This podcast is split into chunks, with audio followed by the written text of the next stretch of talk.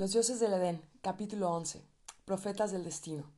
Pregunte a cualquiera, ¿usted cree en algún tipo del día del juicio en el futuro? Lo más probable es que él o ella responda sí. Después de la creencia en Dios, la creencia en el día del juicio puede que sea el concepto religioso más extendido en el mundo moderno. Mucha gente, abiertamente ateos, con frecuencia experimentan un sentimiento innato sobre la llegada de algún tipo de gran juicio o reestructuración que por ahora se encuentra en el futuro. La mayoría de los apocalipsis siguen un patrón similar. La humanidad sufrirá un trastorno durante un futuro cataclismo global. El cataclismo será seguido por un día del juicio en el cual Dios o un representante suyo decidirá el destino de cada persona en la tierra. Solo aquellos que son obedientes a la religión predicando el apocalipsis se les garantizará la gracia en el día del juicio. Todos los demás serán condenados a muerte o al castigo espiritual eterno. El día del juicio será seguido por una utopía sobre la tierra que será disfrutada solamente por quienes creyeron y obedecieron. A pesar de un Shangri-La universal, esas enseñanzas atemorizan con frecuencia a la gente y aún hoy día causan inquietud. Como discutiremos brevemente, el espantoso apocalipsis da a la verdad espiritual otra falsa distorsión y con mayor evidencia. Ellos someten a la gente a obedecer una específica religión o líder. Las doctrinas del fin del mundo también hacen a la gente temer explorar sistemas religiosos competentes, tales como los ofrecidos por las religiones Maverick. La enseñanza del día del juicio finalmente acaban en extorsión, obedeces o mueres. La cuestión es, ¿quién implantó la creencia apocalíptica sobre la Tierra? Normalmente se menciona que fue un ser supremo, pero ¿es un ser supremo la verdadera fuente? Una cuidadosa observación de la historia revela que las enseñanzas apocalípticas salieron primero de la actividad custodia y de fuentes dentro de la red de la hermandad corrupta. Las doctrinas del fin del mundo fueron diseminadas por los antiguos misioneros y conquistadores de la hermandad simultáneamente con el monoteísmo. Por eso no es sorprendente saber que las doctrinas de la batalla final tienen sus raíces en un famoso símbolo de la hermandad, descubierto en las antiguas reliquias egipcias. Este símbolo era el ave mística conocida como el fénix.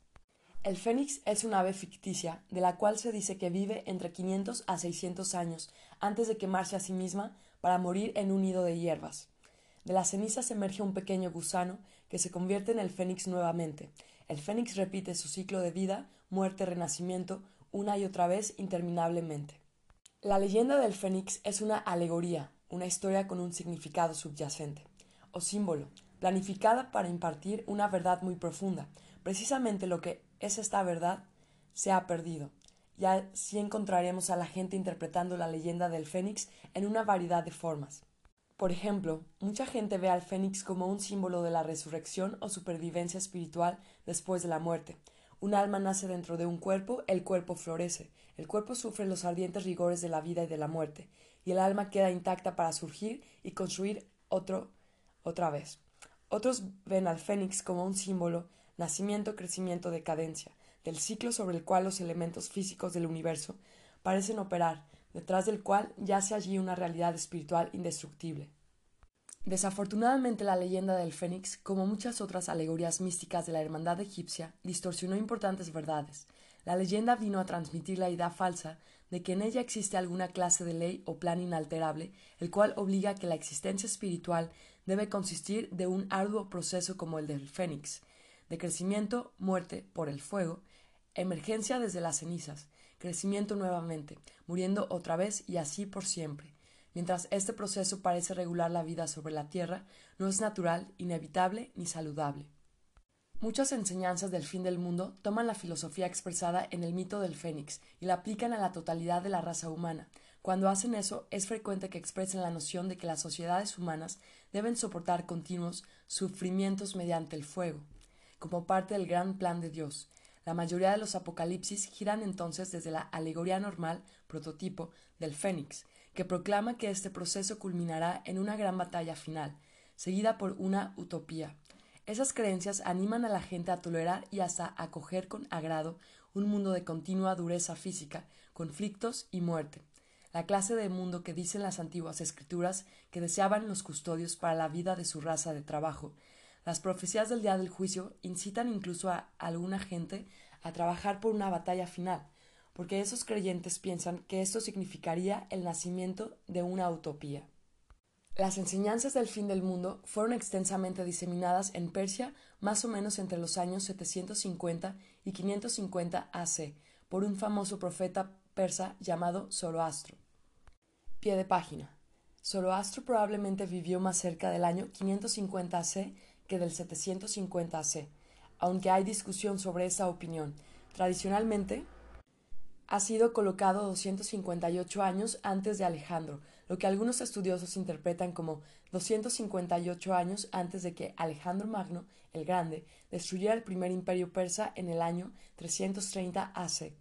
A Zoroastro también se le conoce como Zaratustra, un nombre que proporcionó la inspiración para un famoso poema sinfónico compuesto por Ricardo Strauss, titulado Así habló Zaratustra. Composición esta que sirvió de canción tema para la película americana 2001 Una Odisea del Espacio. Zoroastro es citado por los historiadores como uno de los profetas más antiguos de predicar el tipo de monoteísmo creado primero por Akenatón. Zoroastro fue un místico y sacerdote ario, que también enseñó una forma de arianismo. En ese tiempo, Persia era una nación dominada por una casta sacerdotal aria. Algunas ramificaciones de la hermandad de hoy establecen que Zoroastro fue un emisario de la antigua hermandad. La cosmología de Zoroastro estaba basada en el concepto de una lucha entre el bien y el mal. Zoroastro dijo que esta lucha se llevará a cabo en un periodo de doce mil años divididos en cuatro etapas. La primera etapa consistía únicamente de la existencia espiritual, durante cuyo tiempo un dios principal o jefe planificó el universo físico. Durante la segunda etapa se creó la materia del universo seguida por la entrada o ingreso al nuevo universo del dios principal opuesto con el propósito de crear problemas. La tercera fase consistía en una batalla entre el dios principal y su rival por el destino de muchas almas que llegaban para ocupar el universo. Y la cuarta etapa, o etapa final, el dios principal enviaría una sucesión de salvadores, quienes finalmente derrotan al oponente y traen la salvación a todos los seres espirituales del universo, de acuerdo al modelo Zoroastro, el mundo actual está en su cuarta etapa. Zoroastro parece haber sido un reformador sincero y honesto. Él dio algunas lecciones acerca de la naturaleza de la ética y su importancia para la salvación espiritual. Él forzó a la gente a tener libre voluntad. En otras materias, sin embargo, la religión de Zoroastro se sintió corta de ideal. Para comprender el porqué, solo necesitamos mirar al dios de Zoroastro. El dios de Zoroastro es llamado Ahura Mazda, que significa Señor o Espíritu, Ajura del conocimiento o sabiduría Mazda. Zoroastro establece que cuando él tenía treinta años, Ajura Mazda se le apareció diciéndole que él, Ajura Mazda, era el único Dios verdadero. Ajura Mazda procedió entonces a impartir a Zoroastro muchas de las enseñanzas que constituyen el zoroastrismo. Cuando nosotros indagamos para ver qué tipo de criatura fue Ajura Mazda, descubrimos una buena evidencia de que él fue otro custodio pretendiendo ser Dios. Ahura Mazda es descrito en algunos sitios como una figura humana barbuda, quien se mantiene de pie sobre un objeto circular estilizado. Del objeto circular salen dos alas estilizadas para indicar que vuela.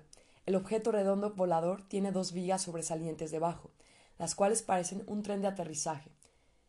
En otras palabras, Ahura Mazda era un dios como humano que volaba en un objeto redondo alado con tren de aterrizaje, un custodio.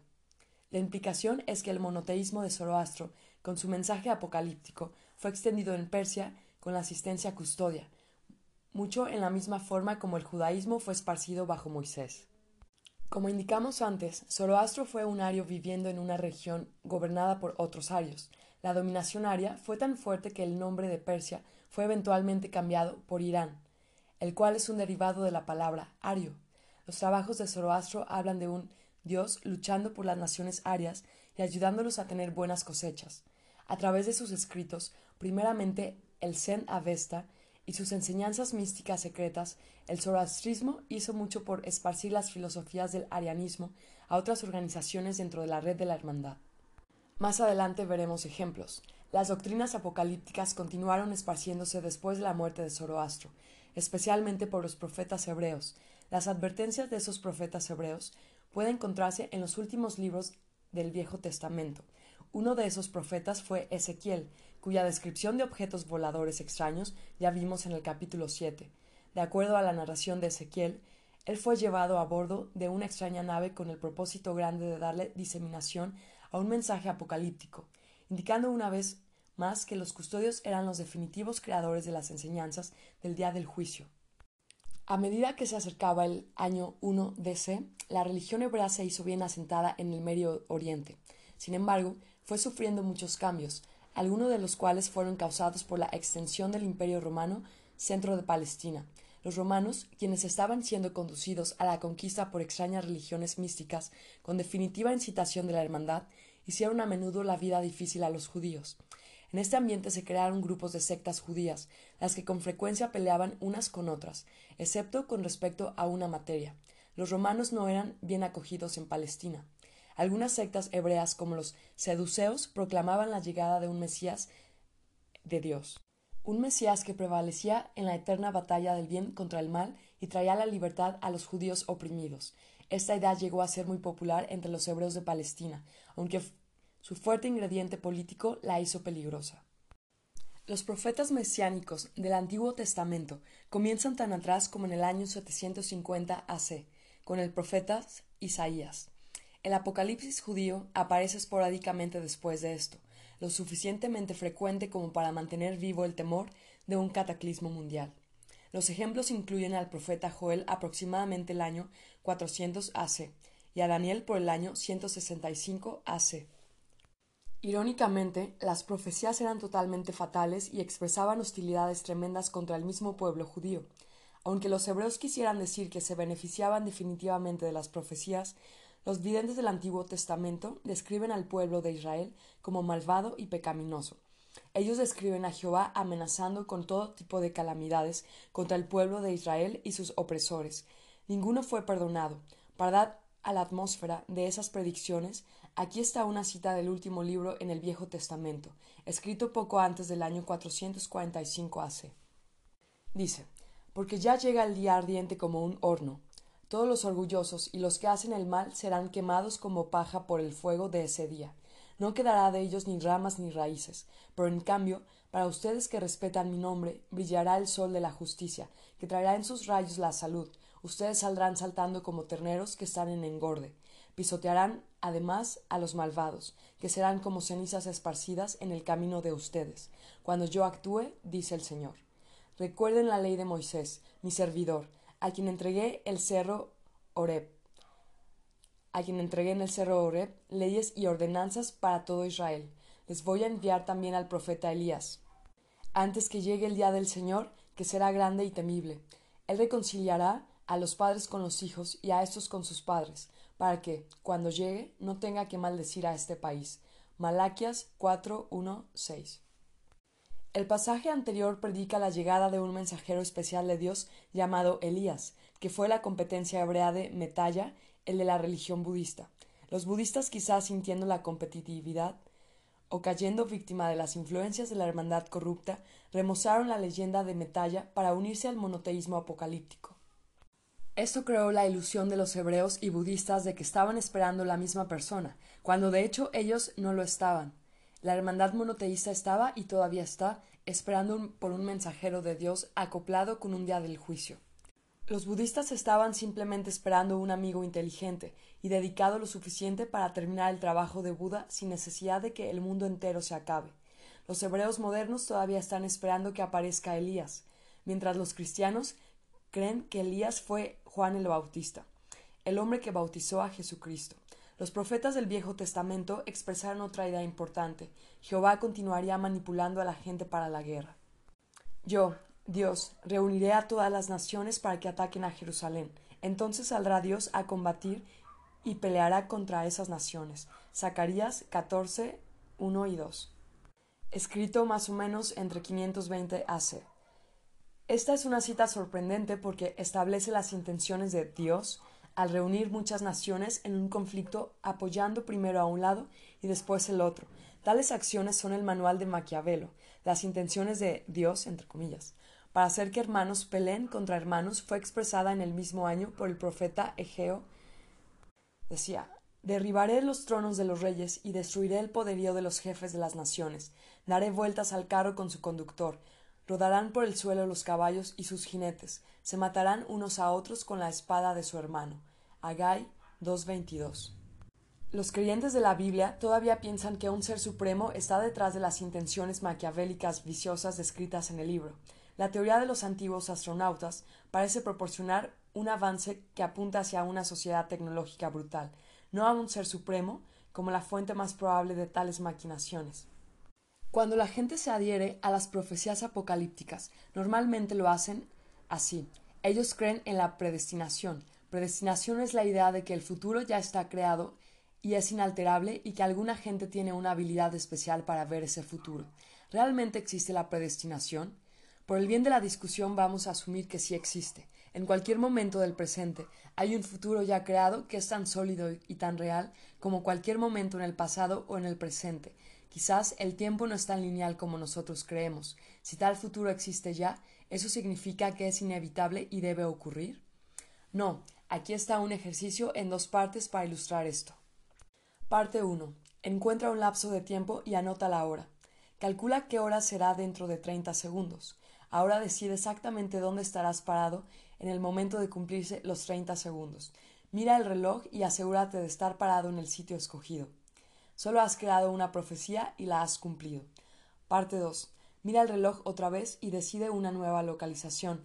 Diez segundos antes de que se cumplan los 30 segundos, repiensa si tú quieres cumplir con la profecía. Si lo quieres, ponte en el sitio donde has decidido estar. Si no lo quieres, escoge una nueva localización al azar y ponte allí para cuando el momento de los 30 segundos se cumpla. Repite el ejercicio anterior varias veces. ¿Cuál de las dos partes de arriba creó el más fuerte y sólido futuro? Por supuesto que la respuesta es la parte 1. ¿Cuál de los dos futuros podría un profeta más probablemente haber previsto? Otra vez la respuesta es la parte 1. El hecho es que el punto en el futuro es figurado, confeccionado ampliamente por la intención respaldada por la acción. Mientras más fuertes es la intención y mejor su respaldo por la acción, tiende a ser más sólido el futuro. En consecuencia, el futuro es maleable. Una realidad futura, no importa cuán sólida sea o cuántos profetas han recordado su existencia, puede ser cambiada. Será irreversible, irreversible solo si la gente continúa ejecutando o falla en la ejecución de aquellas acciones que causaron que el futuro se lleve a cabo, y nadie hace algo suficientemente efectivo para contrarrestar aquellas acciones o inacciones. Alguna gente podrá arguir que el verdadero vidente podría prever, pronosticar, adivinar el cambio de la mente en la parte 2 del ejercicio de arriba. Si esto es verdad, entonces el profeta ha ganado una extraordinaria habilidad para influenciar el futuro porque él o ella pueden contactar ahora el contenido de su visión y persuadir a esa persona para que cambie su mente, o el vidente puede tomar acciones para asegurar o prevenir las consecuencias de la decisión. Realmente la profecía tiene un solo valor como un instrumento para el cambio o para asegurar el futuro. El problema con un vidente que pronostica un accidente trágico, el cual más tarde se hace verdad, es que tanto él como ella han adivinado insuficiente información como para hacer algo al respecto. Por ejemplo, el famoso profeta norteamericano Edgar Cayce predijo un holocausto mundial en los años 90 del siglo pasado. Debido a la reputada habilidad del señor Case para percibir tales cosas, mucha gente estuvo convencida que un acontecimiento tal caería en el futuro. Quizás sucederá. Por desgracia, el señor Case no fue capaz de expandirse bastante más en su predicción para ofrecer la información detallada que pudiese ser usada para alterar los acontecimientos que él predijo. De esta forma, su profecía es lamentablemente incompleta. Como veremos, en el libro han habido muchos episodios del fin del mundo en la historia mundial. Todos ellos han cumplido las profecías religiosas excepto en un punto verdaderamente crucial. Ninguno de ellos produjo una nueva era de paz y salvación como lo prometieron. A pesar de este deprimente récord, mucha gente hoy en día está predicando que hace falta todavía un fin del mundo o una batalla final que haga la vida mejor. Poco antes del año 1 DC, nació un controversial líder religioso que trató de prevenir a sí mismo de ser considerado un Mesías apocalíptico. Como resultado, fue derrotado y colgado en la cruz de madera. Nosotros lo conocemos hoy como Jesucristo, y su historia es importante.